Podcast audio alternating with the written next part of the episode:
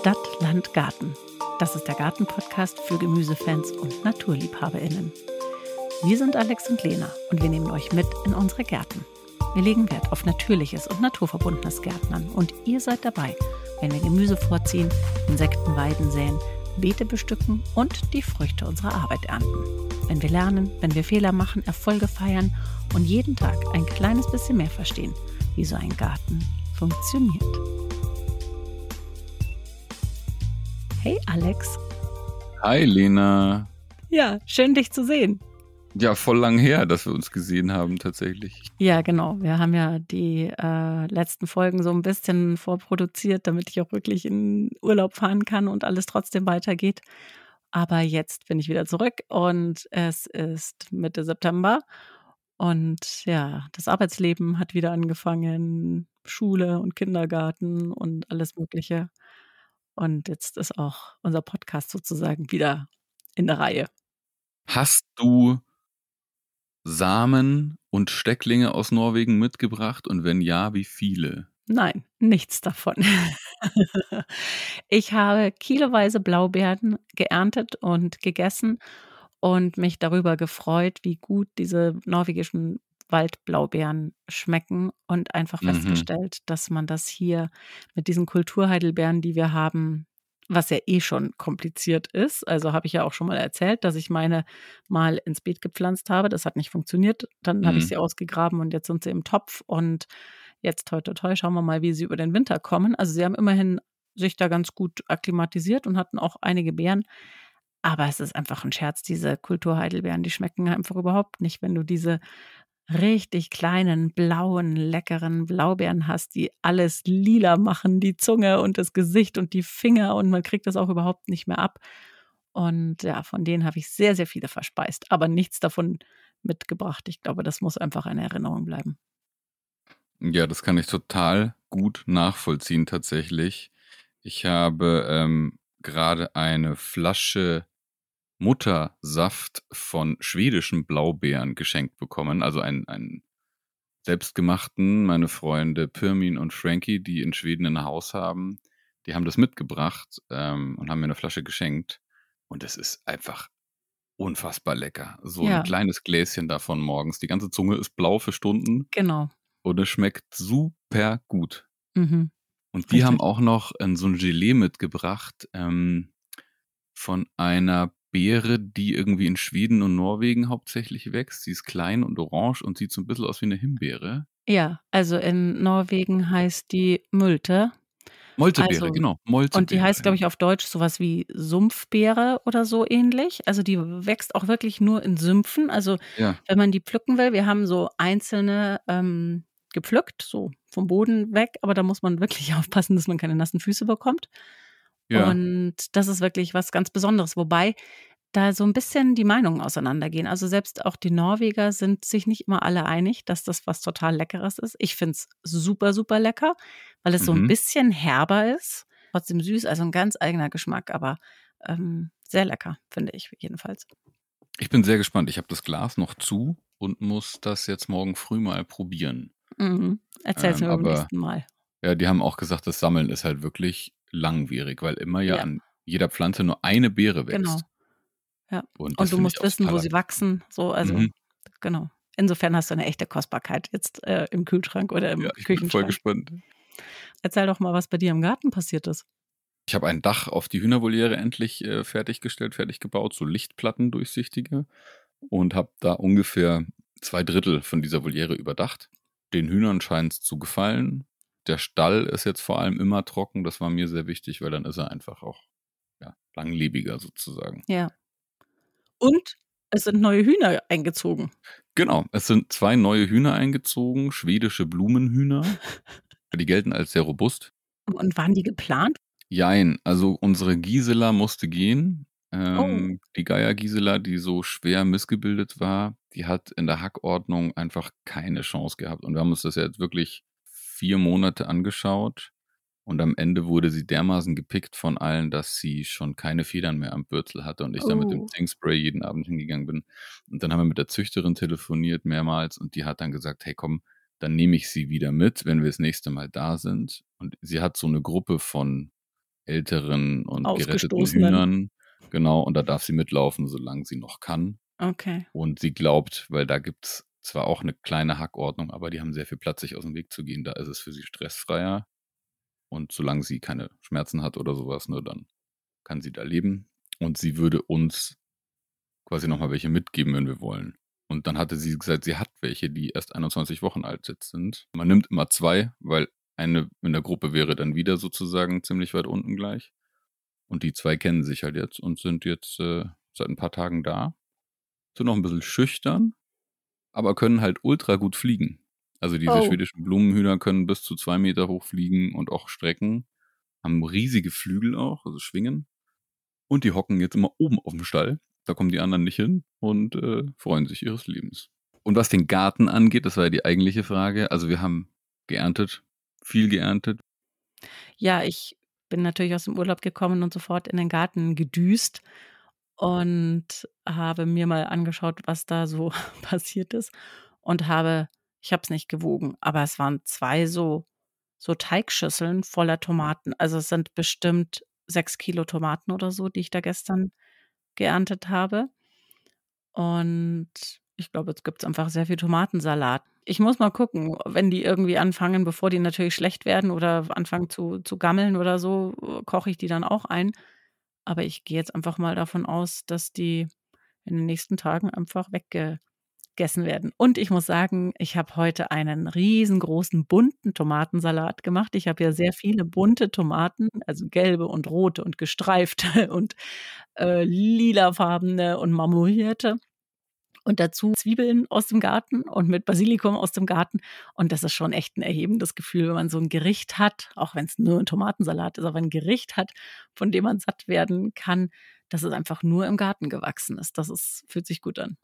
Also es schmeckt unfassbar gut. Naja, und jetzt fange ich halt an, so ein bisschen zu planen. Also ich möchte gerne ein Hochbeet haben und beschäftige mich jetzt gerade mit dem Thema. Das muss man bei uns im Schrebergarten aber erstmal anmelden und mhm. genehmigt mhm. bekommen. Dazu muss ich jetzt einen Plan zeichnen, wo das hin soll und solche Sachen. Ja, dann denke ich darüber nach, was ich jetzt im Herbst vielleicht auch pflanzen möchte. Ich beschäftige mich gerade mit dem Thema Heckenobst, also ist sozusagen Spalierobst, nur eben halt nicht an der Hauswand, ja, oder Säulenobst und solche Sachen, mhm. also gerade mhm. Äpfel, mhm. darüber denke ich nach.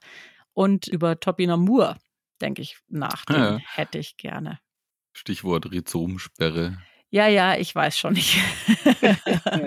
Aber der blüht einfach schön. Auch der wird so Ach, groß voll. und das ist ein toller Sichtschutz auch. Und ja. ähm, der kriegt einfach irgendeinen ja, Plastikzaun, damit er da bleibt, wo er, du, wo er eben ist.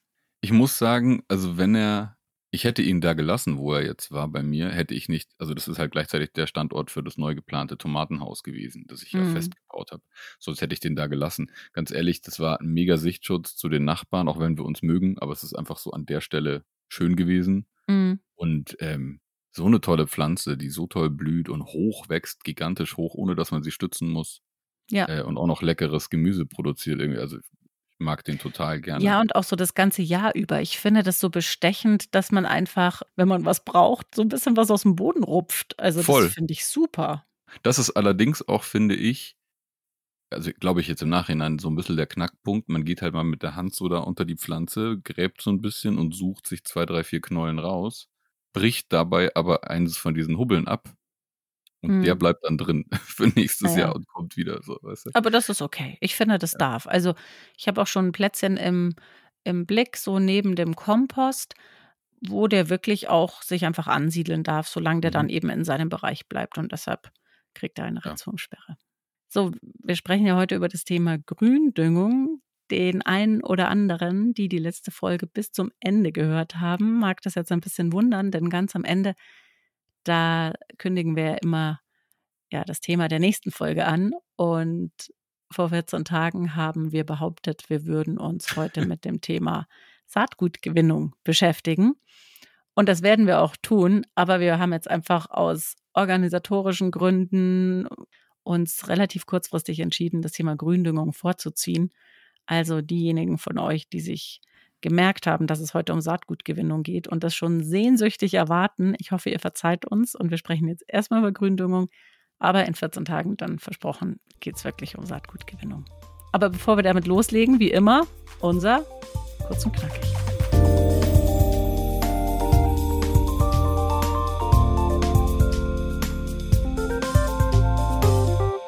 Apropos Samengewinnung, an trockenen Tagen könnt ihr natürlich jetzt schon die ersten Samen sammeln, gewinnen, je nachdem, um welche Frucht es sich handelt. Genau, ich glaube, so ein paar Sachen liegen ja auf der Hand. Das sieht man ja auch, seien es Mondkapseln oder die Ringelblumen, die bei mir zum Beispiel gerade alle reif werden oder so. Ja, man kann noch ein bisschen säen. Also äh, Radieschen geht noch, Mangold ist so in den letzten Zügen Wintersalate. Das muss ich jetzt auch auf alle Fälle mhm. noch machen. Spinat. Es ist ja im Moment fast noch ein bisschen zu heiß für Mitte September, muss man sagen. Mhm. Und ein bisschen zu trocken. Also da müsst ihr dann auch ordentlich gießen, dass da was kommt. Bin auch voll unsicher, wenn ich ehrlich bin, ob ich jetzt in das eine Beet Gründüngung oder das andere Salat mache oder wie auch immer. Mal sehen. Holunderbeeren können noch geerntet werden. Je nach Standort sind die gerade richtig schön reif. Vorsicht, am besten nur die ganze Dolde ernten und nur die schwarzen, wirklich dunkelschwarzen Beeren verarbeiten. Die grünen sind immer noch leicht giftig. Ja, September ist der Beginn der Pflanzzeit. Also man denkt zwar, es ist noch irgendwie Sommer, aber fangt an, zu pflanzen. Denn wenn ihr jetzt Stauden, Sträucher, aber auch sowas wie Blumenzwiebeln in die Erde bringt, dann haben die einfach noch eine richtig gute lange Zeit und eine Chance, richtig sich festzuwurzeln und werden so auch widerstandsfähiger, gerade was das Thema Frost im Winter betrifft. Ja, Speisezwiebeln und Knoblauch kann schon bestellt werden bei einigen Versandhandeln und können dann ja, so Ende Oktober, Anfang November, je nachdem, schon in die Erde. Kommt natürlich total auf die Witterung an. Genau. Ich habe damit sehr gute Erfahrungen gemacht mit mhm. Wintersteckzwiebeln. Das mache ich dieses Jahr auf alle Fälle wieder. Das mache ich dir nach. Du hattest eindeutig, also du hattest wirklich locker, würde sagen, vier Wochen Erntevorsprung.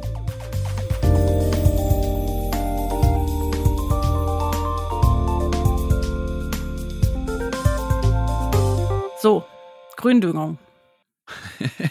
Alex, erzähl mal, was ist Gründüngung? Was verstehen wir unter Gründüngung?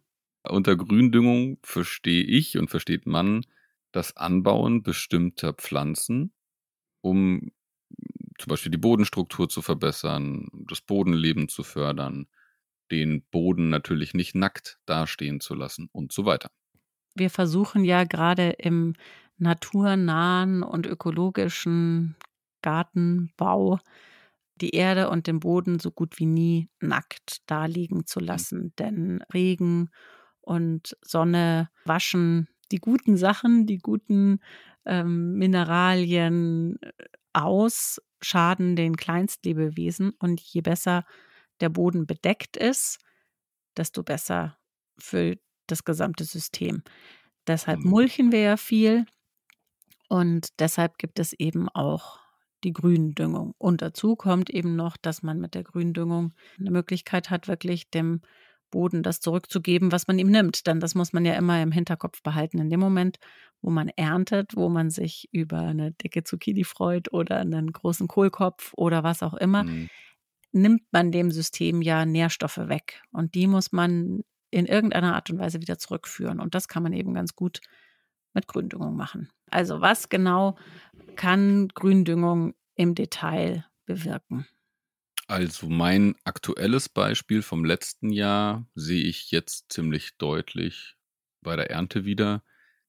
Ich hatte, ich glaube, es war Facelia an der Stelle und die haben durchaus den Boden ziemlich gelockert. Die stand eng und ich habe sie quasi über den Winter so ein bisschen absterben lassen und dann kam ein Teil davon nochmal im Frühjahr raus.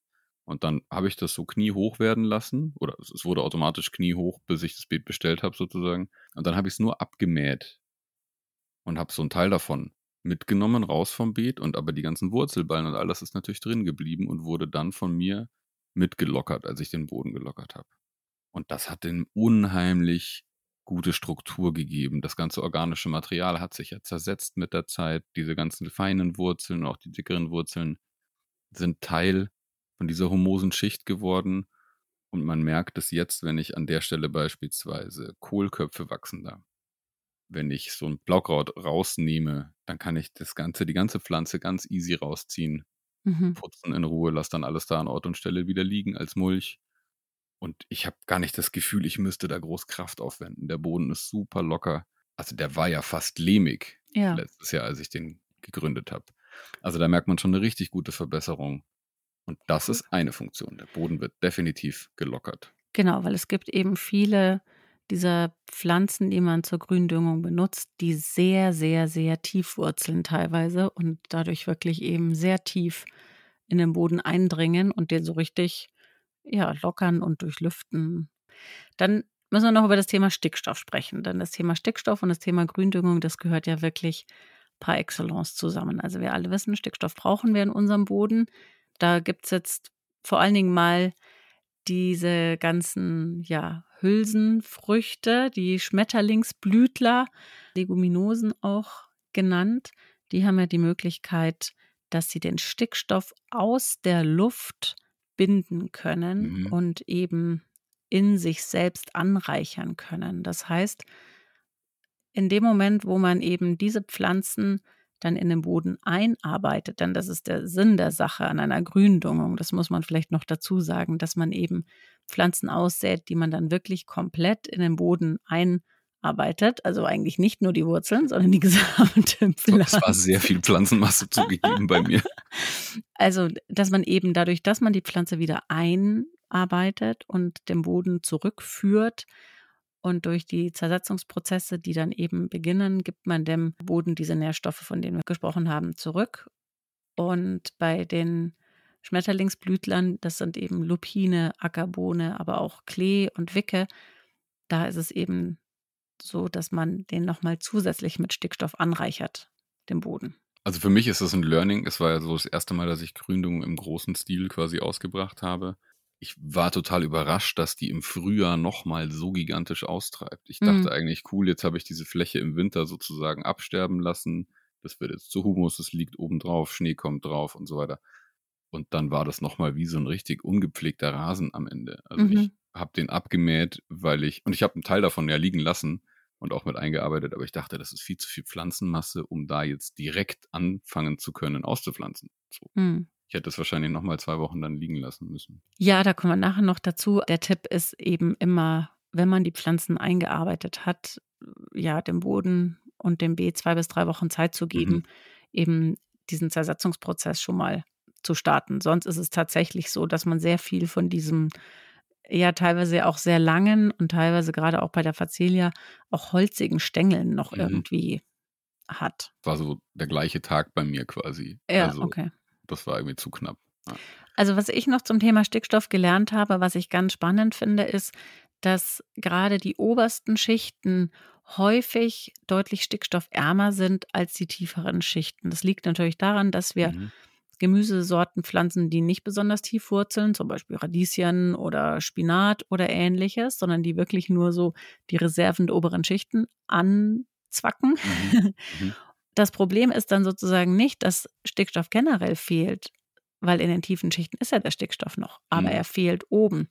Und in dem Moment, wo man Gründüngung aussät und gerade Pflanzen hat, die tief wurzeln, was fast alle dieser Gründüngungspflanzen Mhm. tun, und dann diese Pflanze eben einarbeitet in die oberen Schichten, dann hat man plötzlich den Stickstoff, den die Pflanze sich aus den tiefen Schichten geholt hat, einfach weil sie es kann, weil sie so lange, tiefe Wurzeln, ja bis zu zwei Meter und so hat, Mhm. hat man diesen Stickstoff plötzlich nach oben geholt, weil man eben diese gesamte Pflanzenmasse in den Boden eingearbeitet hat. Und schwupps haben auch diese oberen, ja, strapazierten Schichten wieder genügend Stickstoff. Und das finde ich auch eine ganz faszinierende Idee auch und äh, Funktion. Ja, mega gut. Ja, jetzt waren wir bei den Leguminosen und der Stickstoffanreicherung. Ein weiterer Vorteil von Gründüngung ist eben, dass der Boden, wenn man jetzt das Beet mal sich vorstellt, im August oder September abräumt und dann Gründüngung ausbringt, dann ist der Boden eben nicht nackt. Nirgendwo in der gesunden Natur ist Erdboden nackt und so sollten wir das in einem naturnahen Garten eben auch halten. Ja. Mit Mulch, mit Gründüngung und anderen Möglichkeiten. Und ein Boden, der nicht sozusagen der Witterung offen ausgesetzt ist, der hält länger die Feuchtigkeit, weniger Nährstoffe werden ausgewaschen dadurch und insgesamt ist der Boden wesentlich gesünder. Vielleicht muss man noch ergänzen, es gibt drei verschiedene Arten von Gründüngung. Man kann einmal, wie du es gerade gesagt hast, im Herbst die Gründüngung aussäen, damit einfach man ja dem Beet für den Winter eine Bettdecke sozusagen mhm. ähm, verpasst und der Boden nicht nackt da liegt. Das ist die eine Möglichkeit. Und dann wird man eben im Frühjahr, sobald man das Beet benötigt, manchmal braucht man es ja schon ein bisschen früher, schon vielleicht im März, manchmal vielleicht auch erst im Mai, die ganzen Pflanzen, die vielleicht auch erst nach den Eisheiligen raus dürfen. Und dann arbeitet man die Gründüngung eben vorher ein und hat dann sozusagen ein halbes Jahr lang diese Gründüngung auf dem Beet mhm. gehabt. Mhm. Dann gibt es natürlich auch die Möglichkeit, je nachdem, wie viel Platz man hat und wie man arbeitet, zum Beispiel beim Thema Vierfelderwirtschaft, ist es eigentlich so, dass man immer ein Beet rollierend hat, das ein ganzes Jahr mit Gründüngung bepflanzt wird viele dieser Gründüngungspflanzen können erst dann so richtig wertvoll werden, weil sie dann wirklich viel Masse produzieren oder noch mehr Stickstoff anreichern, als wenn sie nur diese kleinen Pflänzchen sind, die vielleicht nach einem halben Jahr mit viel niedrigen Temperaturen und wenig Vegetationsperiode dann schon wieder eingearbeitet werden.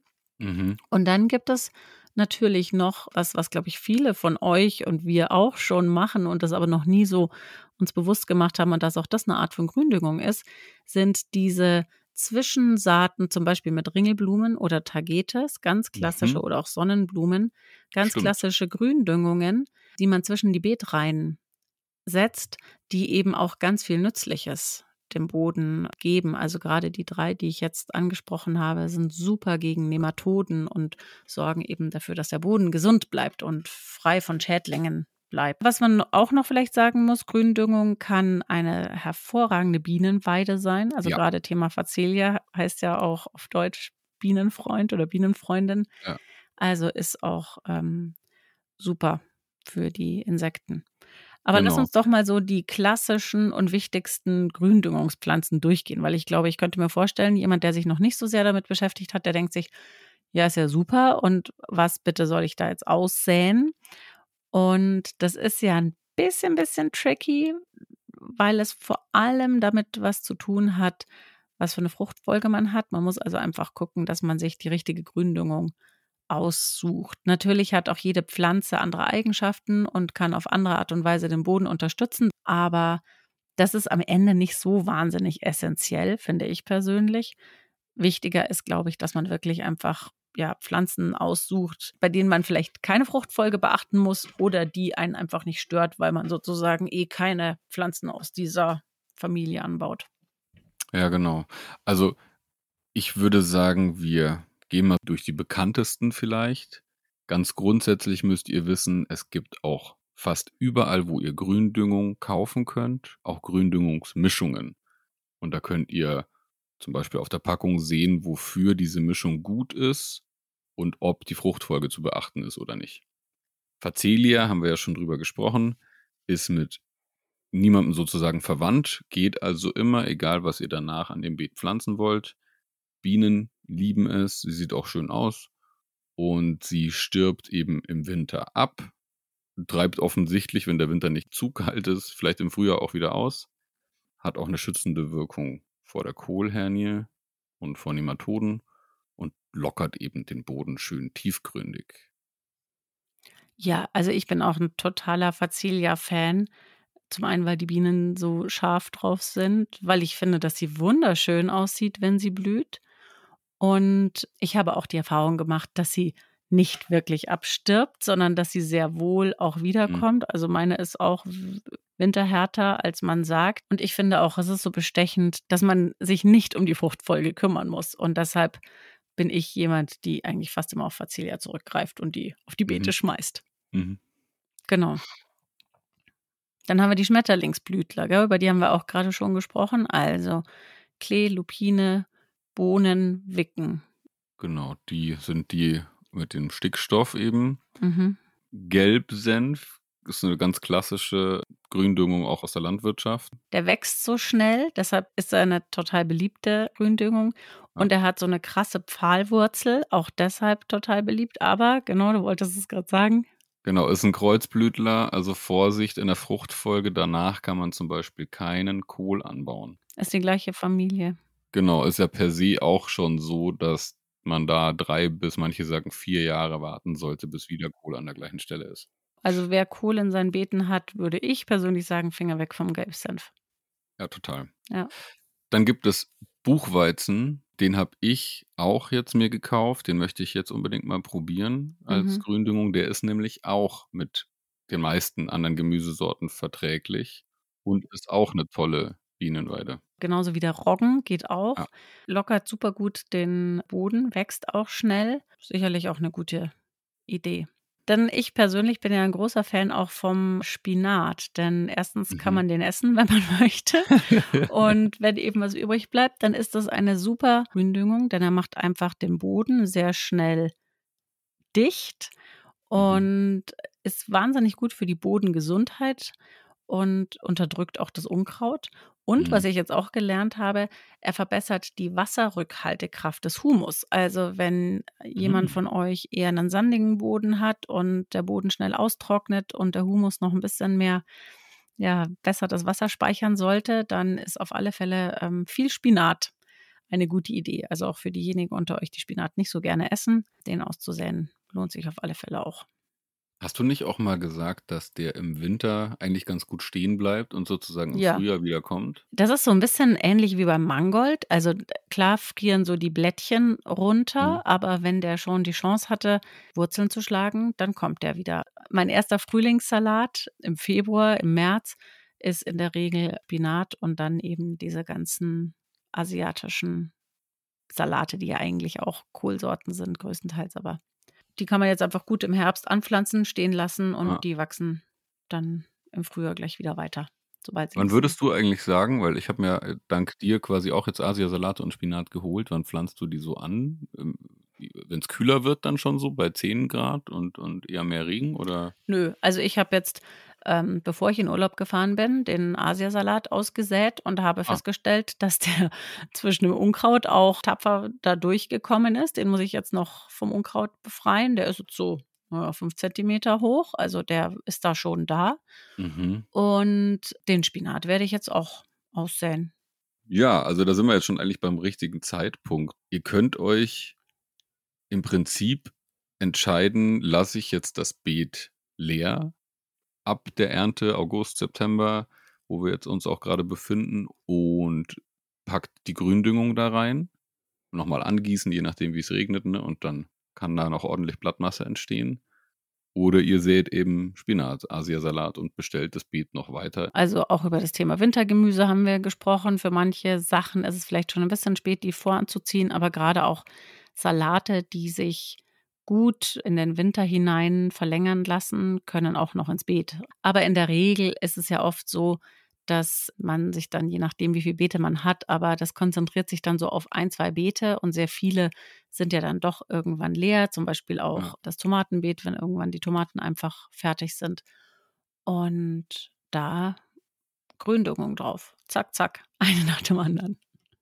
Ich mache auch jetzt wieder nochmal Radieschen, so Eiszapfen. Ne, die gehen Mhm. schnell. Äh, dann ist es bestimmt schon Ende Oktober, bis ich die ernte. Dann kann das Wetter natürlich schon ziemlich kühl sein, aber selbst da mache ich dann noch eine Gründüngung drauf, Ja, weil wenn es im November nochmal mild wird, dann kommt die nochmal und dann habe ich auch wieder den Boden nicht nackt. Also Ja. es geht so oder so, sollte man das machen. also ich hatte letztes Jahr als Gründüngung auch ganz viel Ackerbohne. Also das ist diese Saubohne mhm. oder Puffbohne. Die kann man ja sogar essen. Mhm. Da muss man natürlich auch ein bisschen mit der Fruchtfolge aufpassen. Also die sollen nicht nach Bohnen oder Erbsen. Aber gerade zum Beispiel aufs Kartoffelbeet oder ähnlichem, da äh, kann man die ohne Probleme drauf pflanzen. Ich hatte jetzt dieses Jahr sehr viel Ackerbohne, sehr viel Bohnen kreuz und quer verteilt. Also ich habe jetzt Mhm. dieses Jahr ein bisschen Probleme damit. Aber die wächst sehr schnell. Die kommt in diesem Jahr auch noch. Die ist dann vielleicht nur 10 Zentimeter groß oder so. Aber die kommt. Und die ist verhältnismäßig frosthart. Also wenn man Glück hat, und das wird jetzt kein sibirischer Winter, was man ja nie weiß, aber in der Regel werden unsere Winter ja doch immer eher wärmer, dann hat man die ganz, ganz früh schon im kommenden Jahr und kann ganz früh auch schon Bohnen ernten. Dann kann man aus der Gründüngung ganz flugs eine Kulturpflanze machen, sozusagen, oder zumindest von der Hälfte davon. Ja, und die Ackerbohne gehört zu den Leguminosen, hat also diesen Stickstoffvorteil, Genau. von dem wir vorhin gesprochen haben. Genau. Okay, jetzt wissen wir wann. Wo beziehst du deine Gründüngung? Auch bei den Samenhändlern meines Vertrauens. Also Ja. ich persönlich bin keine Freundin von diesen Mischungen, denn ich möchte ganz klar sagen, ich möchte diese oder jene oder die oder jene eben nicht. Deshalb mache ich mir eher meine eigene Mischung. Das kann man jederzeit machen. Also man kann die einfach wild zusammenschmeißen. Man sieht dann schon, ob die eine die andere unterdrückt, aber in der Regel funktionieren die alle gut miteinander. Deshalb kaufe ich die einfach beim Samenhändler meines Vertrauens. Dann, wie geht's weiter? Wir äh, sehen die sozusagen aus.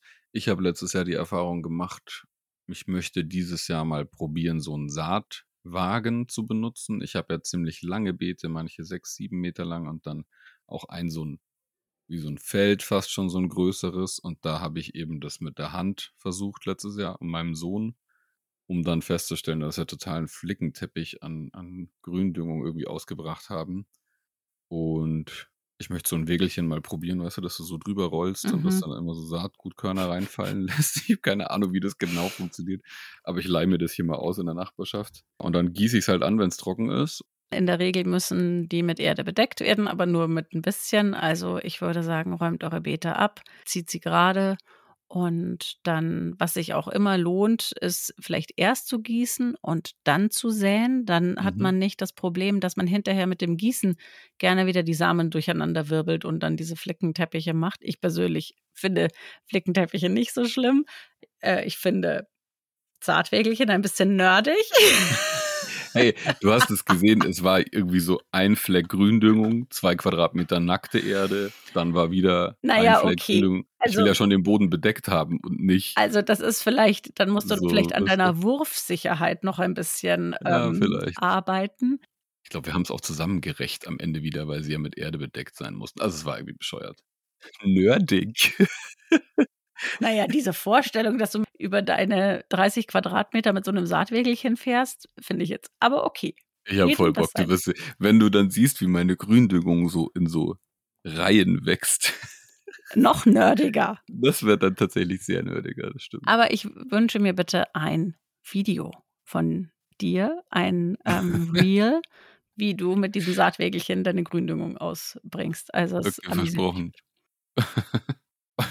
Wenn ihr auch Saatgutwägelchen zu Hause habt. Dann unterstützt ihn. unterstützt mich, lasst uns gegenseitig äh, verlinken. Ja, also äh, die Gründüngung wächst. Die Gründüngung bleibt jetzt vor allen Dingen, wenn ihr es im Herbst eben macht, über den Winter stehen. Und dann macht ihr es einfach so, dass ihr zwei bis drei Wochen, bevor ihr das Beet benötigt, also ich mache es einfach so, ich arbeite sie ein. Also die, die ganz großen Perfektionisten unter uns, die mähen erstmal, zum Beispiel mit so einer Motorsense, kann man es erstmal Mhm. abmähen, kann es dann vielleicht auch nochmal zwei oder drei Tage liegen lassen, damit schon mal so ein bisschen vor sich hin welkt und schrumpelt und äh, ein bisschen schlapper wird. Und dann könnt ihr es eben einarbeiten. Ganz vorsichtig natürlich. Ich finde, das ist immer so ein bisschen leichter gesagt als getan, weil alle reden immer davon, dass man ja nicht umgraben soll und auf die Bodenstruktur aufpassen soll. Aber de facto ist natürlich, wenn man so eine 40 Zentimeter lange Facelia-Pflanze da hat, auch wenn es nur ein Stängel ist mit Blättern oder ein Ackerbohnenstängel mit Blättern oder Blüten da hat, das irgendwie unter die Erde zu kriegen, ist gar nicht so einfach. Insofern, ich nehme schon die Grabegabel und steche da rein und drehe sozusagen ja, so eine, so eine kleine Erdscholle um. Ich mache das nicht 50 Zentimeter tief und auch nicht 30 Zentimeter tief, sondern eben nur, ja, dass ich so die obere Scholle so ein bisschen umdrehe. Und es passiert aber trotzdem, dass natürlich da auch immer wieder Blätter noch rausgucken, bis sich das eben so ein bisschen beruhigt hat und die Zersetzungsprozesse in Gang sind. Also äh, es wird jetzt nicht perfekt und geleckt würde ich jetzt einfach behaupten. Bei so einem großen Beet, ne, wäre es ja eigentlich auch möglich, wenn man jetzt entweder man hat eine Sense, so eine alte, so eine richtige Sense, oder eben eine Motorsense oder wie die heißen, Schnürlmäher. Oder Mhm. man könnte theoretisch auch, wenn einer einen Rasenmäher hat, hinten mit so einem Beutel da drüber fahren und dann ist sie schon relativ klein gehäckselt und dann einfach wieder ausbringen sozusagen. Dann ist sie vielleicht ein bisschen einfacher einzuarbeiten, wenn man sowieso dann lockert mit der Grabegabel, weißt du, dass du dann so Aber das muss ein starker Rasenmäher sein. Also, das sind ja schon auch so also, Ackerbohne hat ja schon so klein fingerdicke Stängel und Facelia bei ist ja auch relativ dick. Ja, stimmt. Also Ja, wer einen hat, kann ihn benutzen. also, ich glaube, was was auf alle Fälle sinnvoll ist, 3 Wochen bevor ihr das Beet braucht, mäht ihr das einfach oder fangt mit diesem Umgrab an, weil dann 3 Wochen später ist da schon ganz viel passiert und dann könnt ihr Mhm. das wirklich gut einarbeiten. Mir ist es auch schon passiert, dass dann irgendwas wieder angewachsen ist natürlich und dann plötzlich da wieder gewachsen ist, aber das sind einzelne Pflanzen, die rupft man halt dann wieder raus. Zermartert euch dann nicht so sehr das Hirn. Dann starten wir doch mal in unser Wissen to go, würde ich sagen.